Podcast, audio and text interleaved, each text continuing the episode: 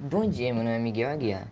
E meu grupo, composto por Miguel Lucena e Débora Oliveira, vamos falar um pouco sobre os governos totalitários.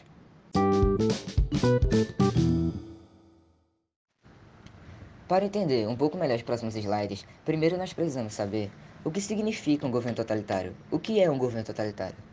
E é nada mais nada menos do que um governo em que tem como sua principal característica um sistema político definido pelo controle total de uma única pessoa ou de um grupo de pessoas. Essa única pessoa é chamada de líder. O líder, basicamente, tem controle absoluto sobre qualquer pessoa daquele governo. O totalitarismo surgiu logo após a Guerra Mundial, porém só conseguiu ficar forte mesmo por conta da grande crise econômica que ocorreu em 1929. Por conta de toda a destruição que a guerra havia causado, o povo começou a sentir medo do comunismo. E isso fez com que o totalitarismo fosse visto como a solução de tudo, acabando com que vários países derrubassem o seu sistema político de democracia e adotassem o do totalitarismo. Na Europa, houve três governos totalitários. Foram fascismo, nazismo e stalinismo.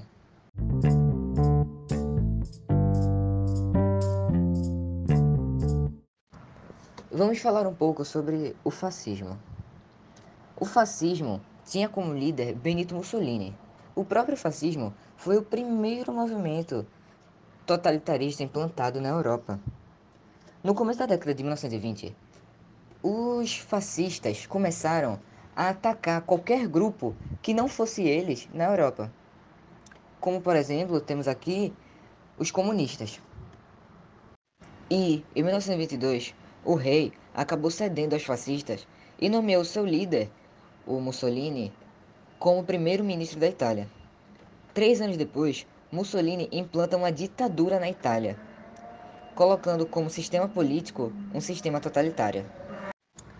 Também não podemos nos esquecer que o fascismo durou 23 anos. Começou em 1922 e terminou em 1945 com o fim da Segunda Guerra em que os próprios fascistas foram aliados dos nazistas.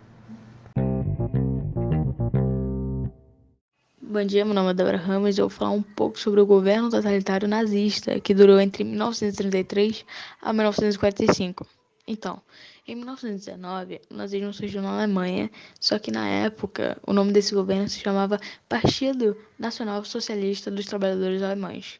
Adolf Hitler o famoso Hitler, né? Foi um dos primeiros membros desse partido e que só depois acabou se tornando líder.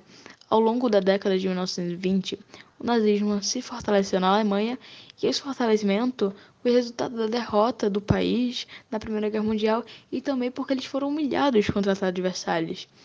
O nazismo teve um grande crescimento com o pós-guerra, né? E acabou ganhando forças, perseguindo os comunistas e social-democratas.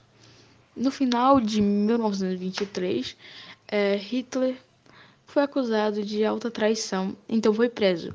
E nesse período em que estava preso, ele escreveu um livro resumindo a ideologia nazista e que uma dessas ideologias era o antissemitismo, que pode ser entendido como ódio pelos judeus.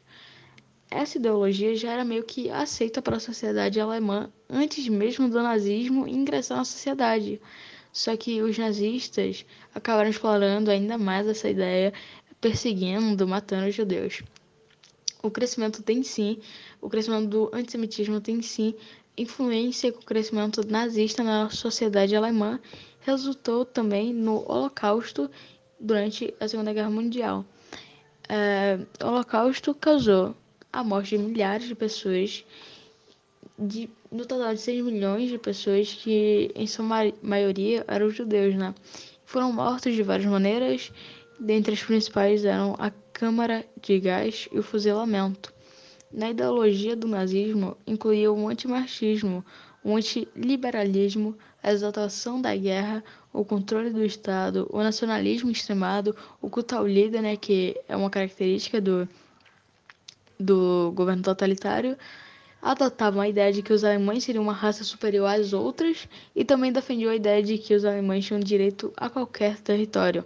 Então, diante dessa última ideologia de que os alemães tinham direito a qualquer território, da, é, qualquer território os nazistas passaram a forçar o expansionismo territorial e começaram a invadir e se fixar em alguns territórios.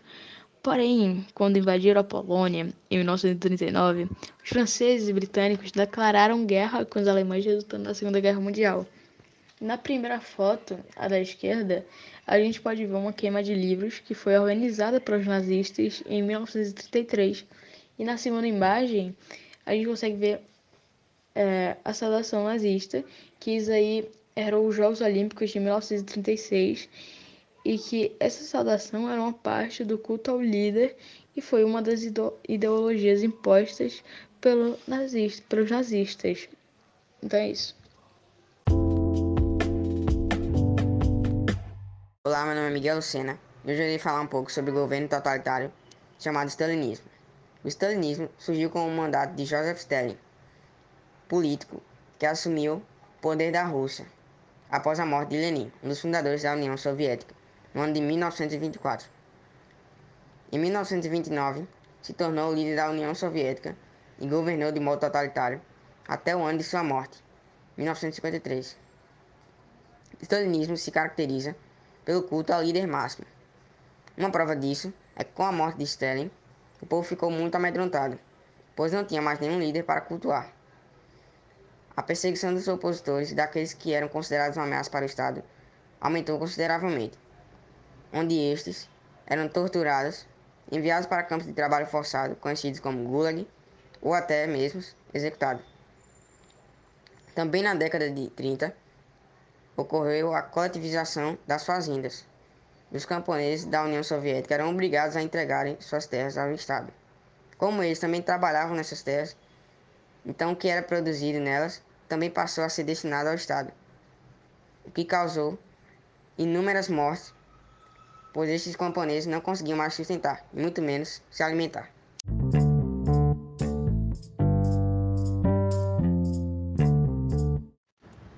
Bom dia, sou eu, Miguel Aguiar de novo, e eu voltei só para falar um pouco sobre os governos totalitários no Brasil. O Brasil mesmo nunca teve um governo totalitário, porém, houveram vários grupos políticos que adotaram a ideia de um governo totalitário. Temos aqui um exemplo na bandeira o integralismo. Agora que falamos sobre alguns exemplos de governos totalitários, irei falar um pouco sobre algumas características que estes apresentam em comum. Culto ao líder. Davam grande ênfase ao seu líder, espalhando imagens que ele era um governante justo, que se preocupava com a população, mas sabemos que a verdade era totalmente contrária. Centralização do poder. O poder ficava nas mãos apenas do líder. Ninguém poderia mudar isso. Partido único. Era estabelecido que só poderia existir o partido do líder. Se fossem descobertos partidos que não fossem este, seriam considerados ilegais, ou seja, contra a lei. Educação. O governo restritia muito a educação chegaria até os jovens, determinando o que eles iriam ou não aprender. Além que muitas vezes esses jovens recebiam treinamento militar. Controle ideológico. A fim de controlar a população e seus pensamentos, eram criados órgãos que basicamente condenavam os indivíduos que discordassem e espalhassem ideias de que o governo estaria errado. Militarismo. Promoviam totalitarismo para a conquista de territórios. As crianças já eram treinadas desde cedo em tiro ao alvo e físico, a fim de estimulá-las para o futuro e expandir o território. Censura. Os meios de comunicação eram muitas vezes censurados pelo governo e só era transmitido aquilo que o Estado desejasse.